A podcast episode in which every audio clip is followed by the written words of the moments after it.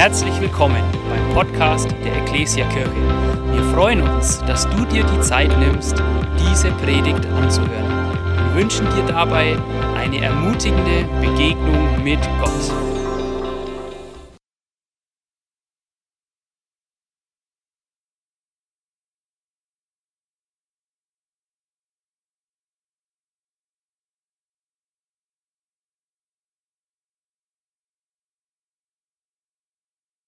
Wir starten in die Predigt und ähm, ich würde sagen, die Rollos gehen hoch, dass wir ein bisschen Sonne haben. Irgendjemand hier, der sagt, Sonne ist gut? Wunderbar, ja. Ähm, Sonne ist tatsächlich gut, ja, außer sie blendet dich beim Autofahren. Äh, dann kann es gefährlich sein. Ähm, wir sind gerade bei uns in äh, unserer Predigtserie Pray First. Ja, dreh dich mal zu deinem Nachbarn und sag ihm, bete doch mal zuerst. Ja. Bete doch zuallererst mal. Und wir hatten letztes Mal ähm, folgende, folgendes Thema und zwar, ähm, das hat Joni, mein Kollege, gepredigt, er hat gesagt, hey, Gebet ist und bleibt einfach. Ja, und das ist letztendlich auch die, das, die Grundlage von heute, ja. Obwohl wir vielleicht ein bisschen in die Tiefe gehen, ist für dich und mich ganz wichtig, Gebet darf einfach, einfach bleiben, ja. Und es wird sich auch nicht ändern. Und das ist ganz wichtig zum Verstehen. Heute geht es aber so ein bisschen um eine Art und Weise zu beten, ja, wie eine Richtung, ähm, wie man beten kann. Es gibt ja irgendwie schon so ein bisschen unterschiedliche Gebetsformen. Ja, man kann Gott mit Musik anbeten, ja, man kann ähm, klagen, man kann ihn Lob singen, so was es alles gibt. Und heute wollen wir uns eine Sache anschauen, die ist vielleicht gar nicht so üblich, die wird vielleicht auch gar nicht so sehr ähm, ja, in der Bibel sichtbar oder auch in unserem Leben, aber die ist ganz wichtig und die hat ganz viel Kraft. Ja? Und es hat tatsächlich sozusagen ein bisschen was mit Deutsch zu tun. Ja? Weiß nicht, irgendjemand hier, der sagt, ich war in der Schule oder bin in der Schule ein Deutsch-Fan? Alle Deutschlehrer natürlich Hände hoch, ja. Hey, Deutsch, ich weiß nicht, wie gut du in Deutsch warst, wie gut du jetzt noch in Deutsch bist. Ich war so ein klassischer Durchschnittsschüler in Deutsch, gerade in Deutsch, keine Ahnung, ich war, nicht, ich war nicht mega schlecht, aber ich konnte auch so viel lernen und machen und tun. Die Noten wurden trotzdem nicht besser. Deswegen war ich immer so zwischen einer 3 und einer 4. Ähm, und ich, ihr kennt vielleicht die Geschichte, aber letztendlich hat man ja zwölf Jahre, also in meinem Fall hatte ich zwölf Jahre Deutschunterricht. Und äh, Deutsch hat bei mir aber ein bisschen wild geendet. Ja? Meine Abschlussprüfung in Deutsch, mein Fachabi, das war, das war einfach echt verrückt. Ja? Ich erzähle euch das, vielleicht kennt ihr die Geschichte schon, aber dann arbeite ich die Geschichte vielleicht auch nochmal auf. Ähm, es war so, ja, ich bin äh, in der 12. Klasse Voss gewesen. Ich sage jetzt auch lieber nicht welche. Ähm, und ähm, es war so, in meiner 12. Klasse, da war ich ziemlich, äh, was heißt ziemlich, ich war krank, also irgendwie lange krank, viel krank. Somit habe ich eigentlich meine, ein halbes Jahr von meiner Abschlussklasse verpasst. Und ich war auch während meinen Abschlussprüfungen krank. Das ist echt nervig. Ja, man muss da so jeden Tag zum Arzt gehen, der muss einen jeden Tag neu vor der Prüfung untersuchen und bestätigen, dass man einfach wirklich krank ist ne? ähm, und nicht einfach nur, keine Ahnung, so durchkommen will. Und das habe ich halt gemacht und dann irgendwann ging es mir wieder besser und dann schon nach den Ferien oder ich glaube September oder so habe ich logischerweise alle Prüfungen einfach nachschreiben dürfen, Gott sei Dank. Und eine nach der anderen habe ich so geschrieben Natürlich alles nicht so schön, wie man sich vorstellt. Ne? Ich hatte keine Abschlussfeier. Ähm, ich habe ganz allein, ja, ähm, keiner aus meiner Klasse war mir da, aus meiner Jahrgangsstufe bin ich in diese Schule gelaufen oder gefahren und gelaufen ähm, und musste dann ganz alleine meistens die Prüfungen einfach schreiben. Ja, schön und gut. Dann kam aber Deutsch. Ja, Deutsch schreibt man, ich weiß nicht, wie lange man Deutsch schreibt, man bleibt, sitzt da ewig lang. Es ist einfach nicht mein Fach. Und dann passiert Folgendes: Ich werde ähm, in von irgendeinem, nicht mal ein Lehrer, ich glaube halt irgendjemand, Sekretärin oder so, ähm, in, in diesen Raum geführt und ich schaue mich so um und denke mir, okay, warten wir hier oder was, warum? Irgendwie, hier sind keine richtigen Tische und keine richtigen Stühle. Ich sehe eigentlich nur Drucker hier rumstehen. Ähm, und dann gibt mir diese Sekretärin einfach Zettelstift und sagt, hey, ähm, du hast so und so viel lange Zeit, dann komme ich wieder. Setzt mich an so einen runden Bistrotisch, also nicht eine Schulbank, an so einen Bistrotisch mit einem Stuhl, der war irgendwie auch niedriger. Und dann habe ich angefangen, meine Deutsch-Abschlussprüfung ähm, zu schreiben im Druckerraum. Und ich war am Anfang echt verwirrt, aber ich meine, ich war aufgeregt, ich war jung, was soll ich machen? Ich schreibe natürlich einfach drauf los ähm, und, und dachte mir so, hey, das kann echt nicht sein. Ne? Ich weiß nicht, ob ihr Lehrer seid. Ich denke, es war nicht der einzige Druckerraum, weil sonst wäre, glaube ich, ein bisschen mehr los gewesen. Aber ich habe einfach meine Abschlussprüfung in diesem Raum geschrieben, an dem runden Tisch irgendwie, der nicht mal richtig äh, bequem war. Und ich habe geschrieben und geschrieben. Tatsächlich habe ich, als ich darüber nachgedacht habe, eine Sache vergessen, weil in dieser Deutschprüfung war ich gar nicht alleine. Es war eine mit Schülerin, ich kannte die nicht auch mit dabei, aber die hat irgendwie die Sache nicht so ernst genommen. Die hat nämlich die ganze Zeit einfach nur Zigaretten gedreht. Dann saß ich in diesem Raum, ja, ich wollte über Stunden, ne, musste mein Deutsch schreiben, habe mega Angst gehabt, dass ich nicht bestehe. Und äh, immer wieder kam jemand rein, hat was gedruckt. Die gegenüber von mir hat irgendwie Zigaretten gedreht und ich dachte mir so, ich brauche Gottes Hilfe. Ja. Gott sei Dank äh, habe ich bestanden. Ich glaube, ich habe nicht gut bestanden, aber ich habe bestanden. Ja, aber ich weiß nicht, was du so mit Deutsch zu tun hast. Aber Deutsch ist teilweise sogar wichtiger, als man denkt. Oder was heißt Deutsch? Ja? Heute geht es so ein bisschen um Zeichensetzung. Zeichensetzung ist wichtig. Ja, wann kommt ein Ausrufezeichen oder wann kommt eine Frage hinter dem Satz? Kann wichtig sein. Ja, sonst kann ich das auch in manche schwierige Situationen bringen. Wann kommt das Komma? Wo kommt das Komma? Ähm, ist wichtiger, als man denkt. Ja? Und um euch da ein bisschen mit reinzunehmen, habe ich euch mal ein Beispiel mitgebracht. Ich bin nicht so gut im Deutsch, okay? Verzeiht mir, wenn ich das nicht gut ähm, lesen kann. Ich habe die Beispiele aus dem Internet. Ja? Du kannst folgende Zeichensetzung setzen. Computer arbeiten, nicht ausschalten kannst das Komma aber auch versetzen und dann heißt es Computer arbeiten nicht ausschalten. Ja, damit kannst du eventuell mit deinem Arbeitgeber mal richtig äh, Probleme kriegen, wenn du ein Komma falsch setzt. Ich habe euch noch ein Beispiel mitgebracht, das ist sogar sozusagen ähm, lebenswichtig. Komm, wir essen Oper. Oder komm, wir essen Oper. Kann auch schief gehen. Ja, zu guter Letzt, oder nicht, vorletztes noch ein Beispiel. Ein Mann sagt, die Frau kann nicht Auto fahren. Ein Mann, sagt die Frau, kann nicht Auto fahren. Ja? Okay. Und ähm, ganz wichtig, ja, für uns Männer, wenn wir äh, Komplimente machen wollen, du hast den schönsten Hintern weit und breit. Oder du hast den schönsten Hintern weit und breit. Ja? Ich hoffe, wenn du deinen äh, dein Liebesbrief schreibst oder ein Kompliment formulierst, ja, dann gib dir Mühe, weil Zeichensetzung kann so einen Unterschied machen. Das, das kennen wir hier, okay, wahrscheinlich im Alltag, wenn ich jetzt mit meiner Frau spreche oder mit wem auch immer, dann ist die Zeichensetzung nicht so ganz wichtig, vielleicht wie ich Dinge betone. Aber heute geht es eben um eine Art von Gebet, die etwas mit der Zeichensetzung zu tun hat.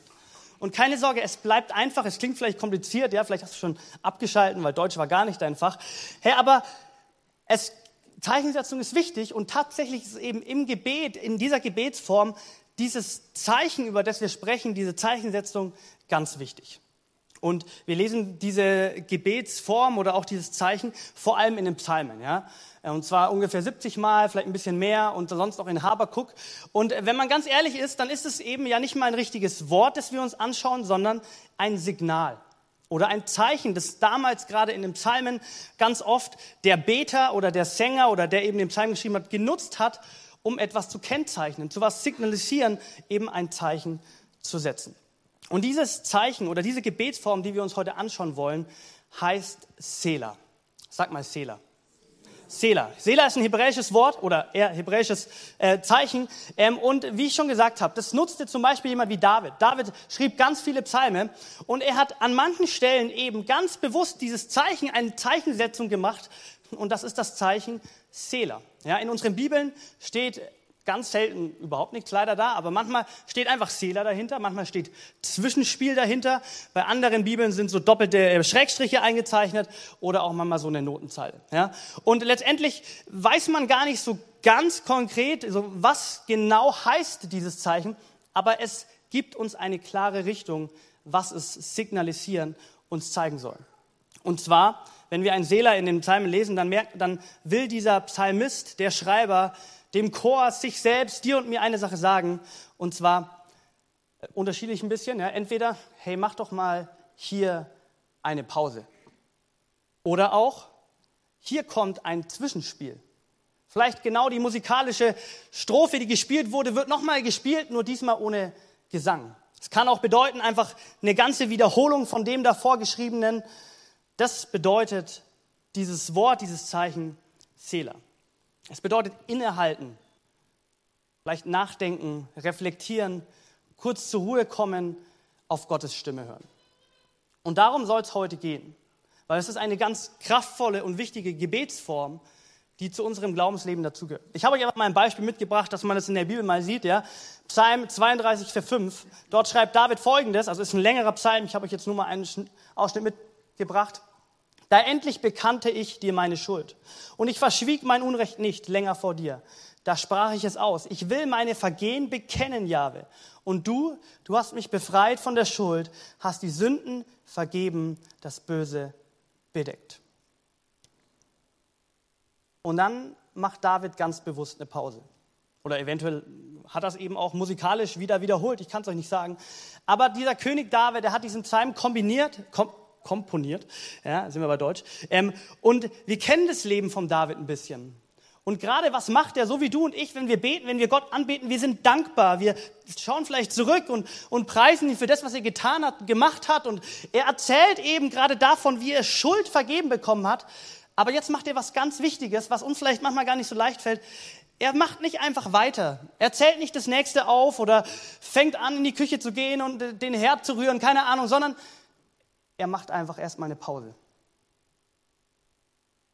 Er wird vielleicht ruhig, vielleicht geht er genau diese Situation, die er erlebt hat, im Kopf nochmal durch und hält einfach inne. Das bedeutet Zähler. Und ich glaube, das kennen wir so gut vielleicht sogar gerade heute, ja, an einem Sonntag im Gottesdienst. Wir sind vielleicht sogar richtig voll im Lobpreis dabei. Und man liest vielleicht so die, sogar die Texte, man ist vielleicht sogar so gut schon, dass man alle Texte auswendig kann. Aber irgendwann fällt ihm manchmal ein, hey, irgendwie singe ich und singe ich, aber ich denke und fühle gar nicht, was ich singe. Irgendwelche ehrlichen Leute, die sagen, mir passiert es manchmal, also mir passiert es manchmal, ähm, weil wir vielleicht ganz häufig eben nicht den Moment haben, zu stoppen Vielleicht weniger manchmal mit dem Mund zu singen und mehr mit dem Herz zu singen. Oder wir kennen das, vielleicht hat Gott zu uns gesprochen in einem Gottesdienst. Wir haben die Predigt gehört oder hören sie e, gerade eben, aber wir halten nicht inne, denken mal drüber nach, sondern sind abgelenkt, sind vielleicht schon beim Mittagessen, beim sonnigen Skifahren, Schlittenfahren heute Nachmittag, im Alltagsstress morgen. Und ich glaube, das hindert uns ganz häufig, wirklich leidenschaftlich anzubeten und auch natürlich selbstverständlich Gottes Stimme zu hören, ihn zu erleben, das gesungene, das gehörte Wort, vielleicht auch die Impulse, die Gott gegeben hat, einfach nicht wahrzunehmen, weil wir nie diesen Seeler-Moment eventuell haben oder ganz selten. Ich habe euch einfach mal noch mal ein Beispiel mitgebracht. Auch David, Psalm 39, Vers 6. Mein Leben ist nur ein paar Handbreit lang meine Lebenszeit vor dir wie ein Nichts. Wie fest meint jeder Mensch zu stehen und ist doch nur ein Hauch. Sag mal bei Nachbarn, du bist ein Hauch. Hey, David singt, er, er, er schreibt dieses Lied und er gibt es dem Chor weiter und im Tempel wird das Lied gesungen. Und was, warum schreibt er das so? Wieso ist ihm wichtig, dass am Ende dieses Zähler, dieses Innehalten oder Wiederholen oder Zwischenspiel steht? Weil das ist ja für David eigentlich echt interessant. Diese Aussage, die kennen wir, glaube ich, schon. Letztendlich sagt ja David, und David ist auch noch König. David ist König. Dem seine Hand breit ist vielleicht ein bisschen breiter als unsere. Er ist ein König, der hat Macht, der ist souverän. Der, der, der ist vielleicht gar nicht so ein, er ist, er ist ein Hauch, du bist ein Heuchchen vielleicht, okay? Ähm, und trotzdem kommen du und ich wie David, glaube ich, genau an diesen Punkt und wir drücken das, glaube ich, oft sogar Gott aus, indem wir ihm sagen, oh Mann Gott, ich brauche dich ich weiß auch, dass du mein Leben in der Hand hast und so häufig will ich selbst in der Hand haben. Und wir kommen vielleicht mit einer Not zu ihm, mit einer Sorge, vielleicht spielt das Leben verrückt und wir sagen letztendlich genau das, was David sagt, vielleicht in anderen Wörtern. Aber auch hier ganz häufig stoppen wir vielleicht nicht danach, machen eine Pause, bedenken, gedenken vielleicht mal kurz zurück, wo habe ich genau das schon erlebt, dass Gott mich getragen hat und geholfen hat. Und David ist auch wieder hier ganz wichtig, dass er eben nicht einen schönen, eine schöne Strophe nach der, nach der anderen ähm, spielt und spielt und spielt, dass die Leute, die mitsingen und er gar nicht mehr weiß, ähm, um was es eigentlich geht, sondern ihm ist wichtig, ganz neu einzugestehen, zu verstehen, hey Gott, du bist tatsächlich der, der mein Leben in der Hand hat und nicht ich. So oft weiß ich, denke ich oder denke ich, ich weiß es besser, ich, aber das stimmt gar nicht. Und er macht nicht weiter, er fängt nicht an, sofort wieder in den Alltag zu springen und doch wieder aus eigener Kraft zu leben, sondern er nimmt sich den Moment und wird still. Und ich weiß, es ist für dich und mich, so geht es mir zumindest, für mich extrem schwierig, innezuhalten, eine Pause zu machen, zu reflektieren, sich Zeit zu nehmen, weil von allein klappt es ja logischerweise nicht. Gerade in der heutigen Zeit. Unsere Kalender sind voll. Unsere Kalender sind immer dabei in der Hosentasche. Ja, unser Büro ist in der Hosentasche. Ähm, durch die Technologie, ja, es, du, du kannst immer arbeiten. Strom ist ja nicht nur am Tag, ja, so wie damals ist die Sonne irgendwann untergegangen, dann war irgendwann wirklich mal, du konntest nicht mehr arbeiten. Heutzutage kannst du, bist du ja, es geht immer weiter. Du hast immer Neuigkeiten, es gibt immer Neuigkeiten. Du, du kannst, du bist so gut vernetzt, was vielleicht auch Stärken hat, aber du kommst einfach auch nie zur Ruhe. Ich bin davon überzeugt, aber dass deine und meine Nachfolge, auch dass dein Inneres, deine Seele, dein Herz nur gesund werden kann, wenn wir diese Seeler-Momente haben. So hat sich Gott, glaube ich, nicht nur bei uns Menschen gedacht, das merken wir ja auch in der Natur, oder? Es gibt Tag und Nacht. Bewusst ein Rhythmus, ein Start und ein Stopp. Ja, es gibt Jahreszeiten irgendwie, wo, wo das eine dran ist, das andere eben nicht. Gott hat den Sabbat geschaffen, extra gesagt, hey, ein Ruhetag, Start und Stopp. Und genauso ist es in, diesem, in dieser Kommunikation mit Gott, in der Beziehung zu Gott. Ich meine, ehrlich gesagt, wissen wir das. Wenn du einen, einen Partner hast, ja, wenn ich mit meiner Ehefrau unterwegs bin, durchs Leben gehe, dann ist es schön und gut, dass ich vielleicht mega gerne rede, ja, und ihr Sachen erzähle, vielleicht sogar auch schöne Sachen. Aber wenn ich nie zu dem Punkt komme, vielleicht auch mal still zu werden, innezuhalten, vielleicht zu reflektieren, was ich gesagt habe, vielleicht auch darüber nachzudenken, was sie sagt, dann ist die Beziehung, die Kommunikation ganz schwierig. Und so ist es bei Gott auch. Und keine Sorge, wir dürfen mit so viel Klage, mit so viel Leid, mit so viel Sorge einfach zu Gott kommen. Wir dürfen ihn voll reden ohne Ende.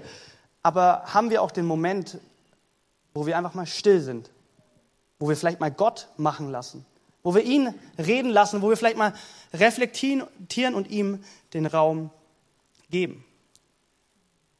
Ich bin irgendwie so äh, bei der Vorbereitung auf einen Bibelvers gestoßen, der hat letztendlich beschreibt er so wie das Wort Gottes, das geschriebene Wort, die Bibel, wie kraftvoll sie ist und was sie, was sie bildlich gesprochen für, für, für, für ein Werk in uns tut. Ja? Ihr kennt den Vers, Hebräer 4, Vers 12. Ich werde es gleich erklären. Denn das Wort Gottes ist lebendig und wirksam. Es ist schärfer als das schärfste zweischneidige Schwert, das die Gelenke durchtrennt und das Knochenmark freilegt.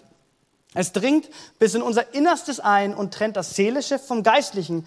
Es richtet und beurteilt die geheimen Wünsche und Gedanken unseres Herzens. Ja, das ist ein Bild, da wird die Bibel wie ein Schwert eben ähm, beschrieben, um zu zeigen, wie, wie kraftvoll es ist, wie es, ganz wichtig, wie wir es hier lesen, in unser Innerstes eindringt. Und dann habe ich, als ich darüber nachgedacht, dachte ich mir, hey, ich glaube ganz häufig, hat zwar dieses Wort Gottes, das Gesprochene, aber auch das geschriebene Wort von Gott. Es ist lebendig und kraftvoll, aber es dringt, es dringt einfach nicht in uns ein, weil wir vielleicht nie den Moment haben zu hören. Nie den Moment haben, wo wir Gott eben sein Wort sprechen lassen können, wirken lassen können.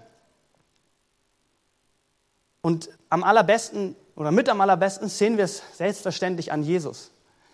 Ich weiß, man denkt über Jesus eher ganz schnell so, ja, der war halt so ein Hippie, der irgendwie so ein bisschen durch die Gegend gespaziert ist und einfach ein gutes Leben hat. Aber Jesus, ob du es glaubst oder nicht, Jesus, Jesus hatte ein stressiges Leben. So richtig stressig. Jesus ist gereist zu Fuß kilometerlang. Er hat mit so vielen Menschen, also mit zahlreichen, mit tausenden Menschen Tag ein, Tag aus zu tun gehabt. Er hat vor Menschen gepredigt, er hat sich mit Menschen unterhalten, er hat ihnen zugehört. Ähm, er hat Menschen geheilt, er hatte einen Auftrag und gar nicht so viel Zeit. Und ich sage euch, das war Stress, das war Verantwortung pur. Aber richtig, Jesus hat sich trotzdem nicht stressen lassen. Jesus war irgendwie in sich ruhig. Er hatte Kraft und eine Souveränität, obwohl er ja ganz Mensch war. Und wir, wir kennen ja die Geschichte und das Leben Jesu. Und ich glaube, ein Schlüssel davon ist, dass er Selah-Momente Momente hatte, wo er ruhig war, wo er reflektierte, wo er Gottes Stimme hörte in seinem Leben hatte. Wie oft, wie sehr kennen wir diese Geschichten, wo wir immer wieder lesen, und Jesus stieg früh am Morgen, was auch immer, äh, ging er raus, ging er auf den Berg und hatte Zeit mit Gott.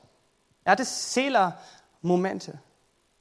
Und er drückt es ein bisschen anders aus. In Johannes 5, Vers 19, dort sagt, ähm, sagt Jesus zu den Pharisäern, glaube ich, hey, der Sohn, also ich, ich kann nichts aus mir heraus tun, sondern ich kann nur das tun, was ich meinem Vater sehe, äh, tun sehe. Und als ich das im Kopf hatte, dachte ich mir, so ist es bei dir und mir auch. Wir brauchen die Kraft Jesu. Aber wir, wir sehen, glaub gar nicht, was der Herr tun will, weil wir, weil wir nie innehalten. Und das hatte Jesus in seinem Leben, obwohl er echt ganz viel zu tun hatte. Und ich habe keine Ahnung, ob er der Typ war, der eben ganz gerne, keine Ahnung, der von der Persönlichkeit so war, dass er liebend gern und mega einfach immer zur Ruhe gekommen ist. Vielleicht war er auch ganz anders. Das wäre ein Beispiel vielleicht wie bei David. David, der ja die, mit die meisten Psalme irgendwie geschrieben hat und gerade wir jetzt schon zwei Beispiele gelesen haben, wo David dieses Wort oder dieses Zeichen Selah benutzt, bewusst nutzt. Und auch hier denken wir ja, so geht es mir ganz häufig, ich bin irgendwie jemand, der, ich kann teilweise gar nicht so ruhig immer sein, wer jetzt gedacht, ähm, und mir fällt es auch schwer, manchmal in der Ruhe zu sein, weil ich, ich bin auch ein Macher, ich habe Bock, was zu tun, ja, und eher aktive Ruhe, wenn es sowas gibt, kein Plan. Und dann schaue ich mir David an und ich weiß, wir denken auch immer ganz schnell an David, denken uns, ja, der ist der kleine Schafshirte. Selbstverständlich hat er immer nur Seelerzeiten mit Schafen und äh, Pflanzen auf dem Feld oder so. Aber auch David, David war, David war König eines Landes. David war sowas von Macher. Der, der Junge hatte sein Leben einfach im Griff. Der wusste, was zu tun ist. Der hat regiert. Der hat Tausende von Menschen unter sich gehabt. Ja, und es war, David war ein guter König. Das bedeutet, ein guter König ist eben nicht nur auf dem Thron, wie man es irgendwie aus Filmen kennt und betrinkt sich oder isst, keine Ahnung, was Könige machen, sondern David hat regiert. Der war, der war, seitdem sein Terminkalender war voller als meiner und er hat aber verstanden, wenn ich mit Gott unterwegs bin, wenn ich mit ihm kommuniziere, wenn ich auftanken will, dann brauche ich diese Seela-Momente. Und deswegen schreibt er Psalme und er ist nicht irgendwie ein leidenschaftlicher Musiker und auch noch König und lässt einfach seine Weisheit aus raushängen und macht und macht, sondern er kommt immer wieder einfach ehrlich zu Gott und sagt, hey, das habe ich mit dir erlebt und jetzt will ich runterfahren und drüber nachdenken. Oder so geht es mir gerade und jetzt will ich still werden oder einfach nochmal die Sache wiederholen, um zu verstehen, um zu spüren, was hat Gott eigentlich vor. Und so spannend bei David, gerade der, der eigentlich so viel zu tun hat, der, der es echt drauf hat und der so oft dieses Zeichen Sela benutzt, den nennt ja Gott ganz besonders. Gott sagt über David, wie über keinen anderen, er ist ein Mann nach dem Herzen Gottes. Ja, und das ist, man, man, man kennt ja das, ne? aber das ist mehr Kompliment, also das ist unglaublich. Das ist, das ist, wenn das Gott über einen sagt, das, und dann dachte ich mir, hey, wie, wie hat es David eigentlich geschafft? Oder wie schaffst du und ich eigentlich, ein Mann oder eine Frau nach dem Herzen Gottes zu sein? Ich glaube, David hat es geschafft, weil er kannte Gottes Herz. Ich glaube, David hörte Gottes Herzschlag. Er spürte seinen Herzschlag, weil er innehielt. Weil er eben nicht durchs Leben gesprintet ist und gearbeitet hat und getan hat, was er auch getan hat übrigens, sondern in den richtigen Momenten immer wieder einfach diese Seela-Momente hatte und auf Gottes Stimme hören wollte, zur Ruhe kommen mochte, Vergangenes reflektieren wollte, Zukünftiges Gott hinlegen mochte und nicht gleich äh, die, die Liste, die passieren muss, aufzählen wollte, sondern erstmal hinhören wollte. Ja, und genau das, genau das wünsche ich mir. Genau das, glaube ich, ist ganz häufig, ähm, äh, ich sag mal, hindert uns diese intime Beziehung mit Gott zu haben. Vielleicht auch die, die Stimme, die Wunder, die, die Segnungen, die Ermutigung, die Gott eigentlich für uns hat, zu erleben. Weil, weil Gott spricht, er ist ein lebendiger Gott. Die Frage ist, nehmen wir ihn wahr? Ich habe euch eine Geschichte mitgebracht von ähm, einem Musiker, und zwar Joshua Bell. Keine Ahnung, ob du den kennst. Das ist einer der begabtesten Violinenspieler des Jahrhunderts gerade. Okay, der, der, der ist unglaublich beliebt und bekannt. Der ähm, bucht gerade die größten Säle und ähm, kommt, es werden nur für ihn Stücke komponiert. Und er hat eine äh, Violine für drei Millionen Euro. Ja, krasser Typ. Und der ist echt verrückt. Ja. Der hat schon in vier Jahren konnte der ähm, Mozart spielen aber der konnte nicht Mozart spielen auf seine Geige, weil die hatte er nicht, sondern er hatte an seinem Schrank oder an seinen Schubladen Gummibänder gespannt und hat die so gespannt, dass er die Töne von Mozart spielen konnte. Mit vier Jahren. Ich konnte mit vier Jahren, oder ich kann jetzt noch nicht mal einen geraden Strich malen, aber es ist geil. Und dieser Typ ähm, ist eben einfach äh, extrem begabt, sehr erfolgreich. Und ähm, die, ähm, welche waren das? Warte kurz. Die Washington Post, ja, die Zeitung hat mit diesem Musiker ein Experiment machen wollen. Ja. Und das Experiment war folgendes. Sie wollten diesen ganz bekannten ähm, Musiker in die Straße stellen, äh, während der Rush Hour in die U-Bahn-Station und eben herausfinden, wie erkennen Menschen in ihrem Alltag die Schönheit von Musik. Wie stark erkennen Menschen, wenn sie eben gerade vom Weg zur Arbeit sind oder zurück oder zum Sport, ich weiß es nicht, zu Freunden, wie sehr hören sie, spüren sie die Musik von diesem begabten, bekannten Musiker? Und das haben sie halt gemacht, ja, der hat sich ganz normal angezogen, hat seine teure Geige mitgenommen, hat seinen Hut davor äh, gelegt und hat angefangen zu spielen. Und als wir fertig waren, der, der Mann hat 43 Minuten gespielt. Es sind 1100 Menschen vorbeigelaufen. Sieben Menschen sind stehen geblieben und eine Person hat ihn erkannt. In seinem Hut waren 32 Dollar und 17 Cent. Wahrscheinlich kostet eine Karte bei dem hundertfache, zehnfache, ich weiß nicht, auf jeden Fall viel, viel mehr. Und eigentlich hat man Leute interviewt, waren alle der gleichen Meinung oder irgendwie ziemlich in die gleiche Richtung. Ich habe mir eigentlich gar nichts dabei gedacht. Einer hat gesagt, irgendjemand hat Geige gespielt, ich habe niemanden gesehen, ich habe niemanden gehört. Einer hat gesagt, hey, ja, der wollte sich einfach nur Geld verdienen, war doch nichts Besonderes. Und eine Person hat ihn erkannt eben, ja, wahrscheinlich ein Riesenfan, und er war außer sich, hat gesagt, hey, das, das kann nicht sein, dass dieser Musiker so begehrt, so beliebt, der, der Säle füllt und äh, was auch immer, einfach von niemandem erkannt wird. Und das zeigt uns eigentlich so gut, folgendes Bild für dich und mich bei dem Thema. Erkennst du die Schönheit Gottes in deinem Alltag? Erkennst du das Wirken Gottes in deinem Leben? Oder bist du vielleicht wie in diesem Bild Menschen, die natürlich unterwegs sind, ja? Es geht ja nicht darum, dass wir jetzt plötzlich nur noch liegen und, und schlafen oder so, aber erkennen wir, haben wir diese Seela-Momente in diesem Alltag, um überhaupt die Schönheit Gottes, die Wunder Gottes, das Wirken Gottes zu spüren und zu erleben so beschäftigt in unserem Alltag.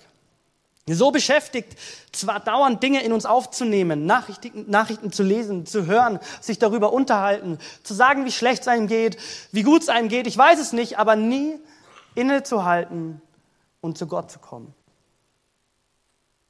Und ich glaube, das ist ein so, so wertvoller und starker Punkt, den du und ich, glaube ich, nicht jeder von uns mehr umsetzen darf. Weil ich wünsche mir wie ein David, dass ich ein Mann nach dem Herzen Gottes bin. Und das kann ich nicht. Das kann ich nicht werden, wenn ich den Herzschlag Gottes nie spüre, nie höre und nie Aufmerksamkeit gebe. Und dazu will ich uns als Kirche einladen, das ganz neu uns bewusst zu machen. Vielleicht bist du echt gar nicht der Typ dazu. Vielleicht fällt es dir mega schwer. Vielleicht schaffst du es eine Minute nach deiner nächsten Gebetszeit oder auch im Gottesdienst, die das immer wieder neu zu, bewusst zu machen. Meine Aufmerksamkeit darf jetzt einfach mal nur Gott gehören. Ich darf innehalten und Ruhe finden. Ich darf vielleicht das gerade Erlebte mal reflektieren und Gott im Inneren dafür danken und dann einfach mal auf seine Stimme zu hören. Ein ganz beliebter Psalm von ganz vielen Leuten ist Psalm 118, Vers 24. Den kennen wir alle. Dies ist der Tag. Oder den kennt ihr. Dies ist der Tag, den der Herr gemacht hat. Heute wollen wir fröhlich jubeln und unsere Freude haben. Ich weiß, dass den Tag morgen auch Gott gemacht hat, aber der Psalm ist so gut, weil er zeigt uns, dass wir im Hier und Jetzt präsent sein sollen. Dass wir uns diesen Seela-Moment nehmen dürfen, weil dies ist der Tag, den der Herr gemacht hat. Und heute wollen wir fröhlich sein. Heute will ich, jetzt will ich auf Gottes Stimme hören und verstehen, dass er Gott ist und dass ich diese Stille, seinen Herzschlag hören und spüren möchte. Die Band darf gerne mal nach vorne kommen. Wir wollen gemeinsam einen Psalm vom David gemeinsam durchgehen. Wenn man so will, einen Sela-Psalm. Der ist mega bekannt, werdet ihr kennen. Ähm, oder er ist ziemlich bekannt, okay, es ist nicht Psalm 23, der ist vielleicht mega bekannt.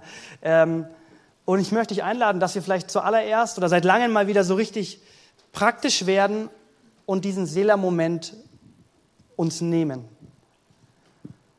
Und ähm, ihr dürft gerne sitzen bleiben. Ähm, das Wichtigste ist, dass, dass wir jetzt einfach vor Gott kommen.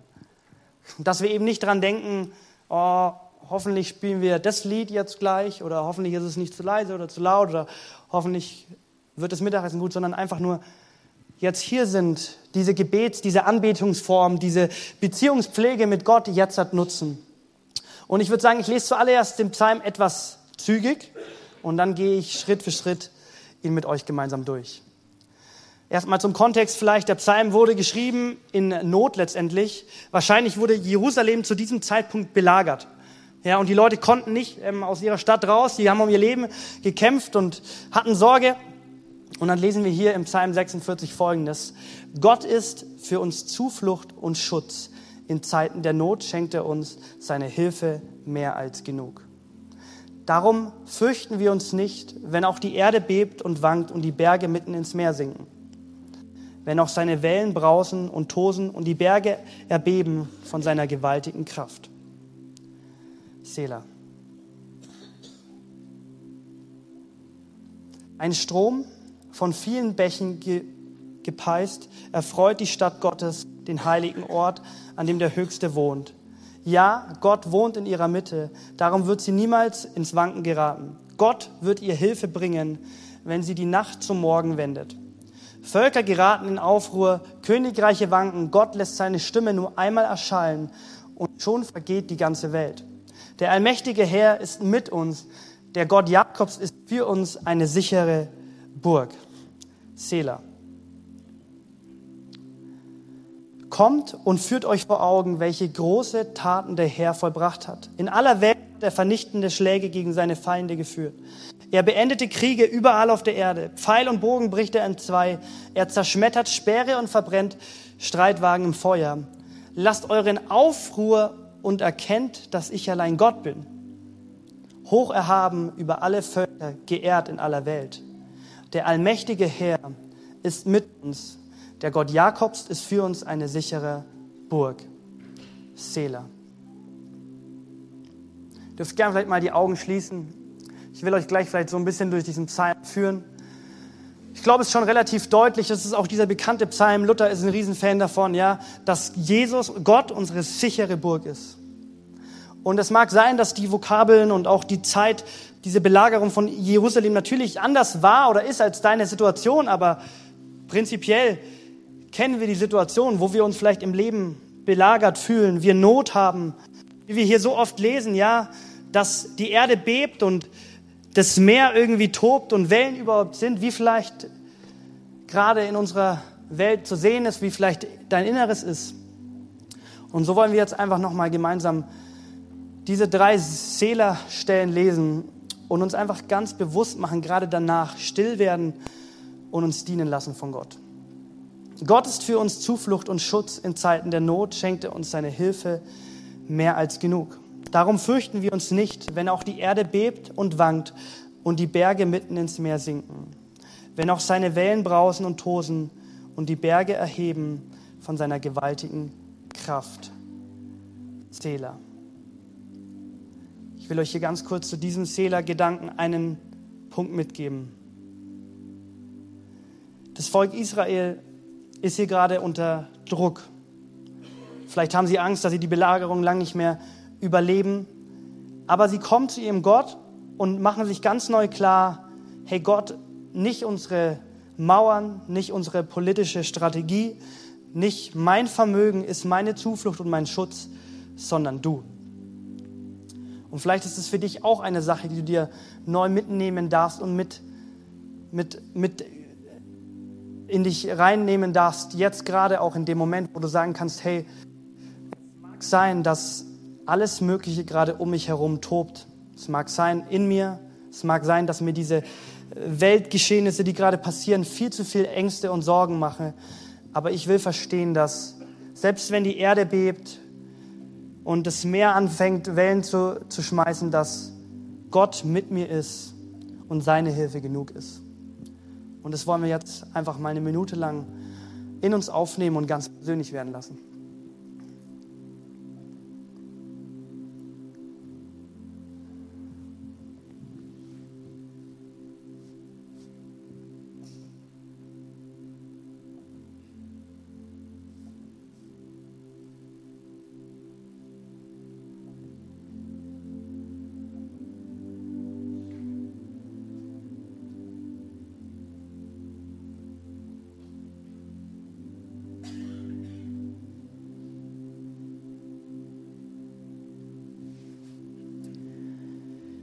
Ja, Jesus, wir danken dir, dass du unsere Zuflucht bist, unser Schutz.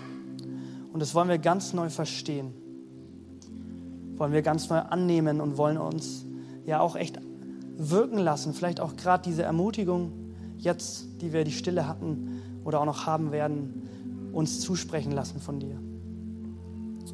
Und es geht weiter, so der nächste Abschnitt. Ein Strom von vielen Bächen, gespeist erfreut die Stadt Gottes, den heiligen Ort, an dem der Höchste wohnt. Ja, Gott wohnt in ihrer Mitte. Darum wird sie niemals ins Wanken geraten. Gott wird ihr Hilfe bringen, wenn sich die Nacht zum Morgen wendet. Völker geraten in Aufruhr, Königreiche wanken. Gott lässt seine Stimme nur einmal erschallen und schon vergeht die ganze Welt. Der allmächtige Herr ist mit uns. Der Gott Jakobs ist für uns eine sichere Burg. Und hier, als vielleicht das Volk Israel in dieser Zeit diesen Psalm singen oder sich daran erinnern,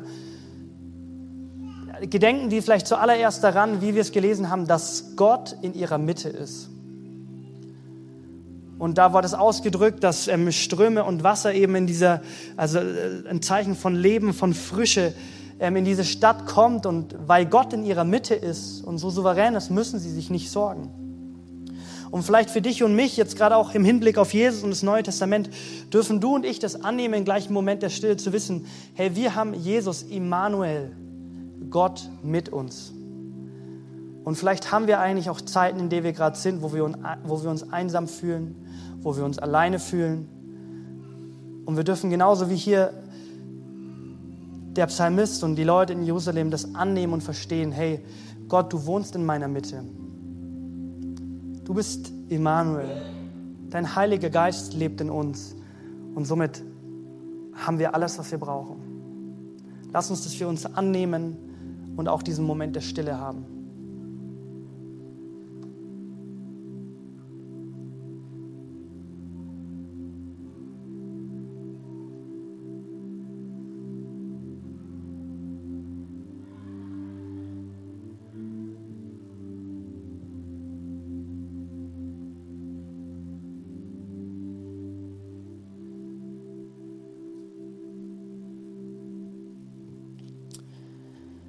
Herr Jesus, wir danken dir, dass du mit uns bist, Herr Jesus. Obwohl wir vielleicht häufig das Empfinden haben oder auch Realität ist, dass wir es eigentlich gar nicht verdient haben oder warum solltest du bei mir sein und mich nie im Stich lassen? Aber das ist die Realität. Und gerade da, wo wir uns vielleicht fern fühlen von dir, da, wo wir uns einsam fühlen, da, wo wir nicht weiter wissen, wollen wir verstehen, hey, wir wollen neuen Mut, neue Kraft schöpfen. Nicht weil die Umstände passen, nicht weil unsere Emotionen richtig sind, sondern weil du Gott in uns lebst. Und zu guter Letzt, ab Vers 9, kommt und führt euch vor Augen, welch große Taten der Herr vollbracht hat. In aller Welt hat er vernichtende Schläge gegen seine Feinde geführt. Er beendet Kriege überall auf der Erde. Pfeil und Bogen bricht er in zwei. Er zerschmettert Speere und verbrennt Streitwagen im Feuer. Lasst euren Aufruhr und erkennt, dass ich allein Gott bin, hoch erhaben über alle Völker, geehrt in aller Welt. Der allmächtige Herr ist mit uns, der Gott Jakobs ist für uns eine sichere Burg. Jetzt kein Moment der Stille, sondern mal der Wiederholung. Kommt und führt euch vor Augen, welche großen Taten der Herr vollbracht hat. Und dazu will ich dich einladen. Was hat der Herr schon für große Taten getan? Das Volk Israel denkt vielleicht in der Situation zurück aus dem Auszug aus Ägypten, das Durchqueren des Meeres, ich weiß es nicht, die Feuersäule in der Wüste. Und du und ich, wir haben auch vielleicht genau die Dinge, die Gott schon in unserem Leben getan hat, wo wir vielleicht im gleichen, in der gleichen Situation standen wie jetzt oder ähnlich und wir wollen aus eigener Kraft und wir können nicht mehr, wir wollen nicht mehr. Und deswegen wollen wir innehalten und wiederholen und denken, hey, lass uns mal vor Augen führen, welche großen Taten der Herr vollbracht hat. Gedenkt daran gern mal.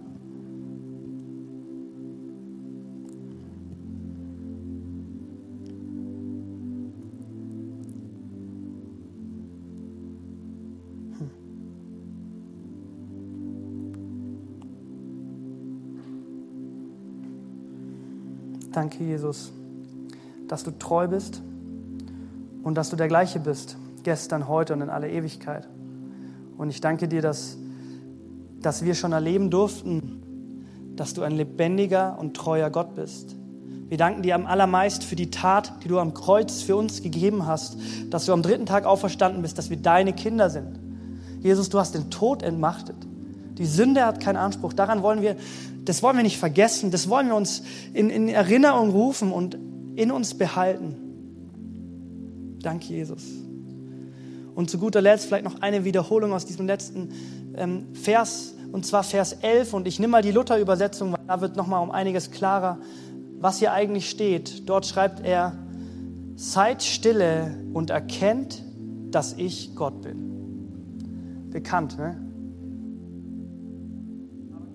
Das ist der Punkt von der ganzen Predigt und ziemlich sicher auch von diesem Psalm. Und Jesus, das wollen wir jetzt tun in einer Zeit der Anbetung, zuallererst mit Ruhe, aber dann auch mit Liedern. Aber wir wollen zuallererst erkennen, dass du Gott bist.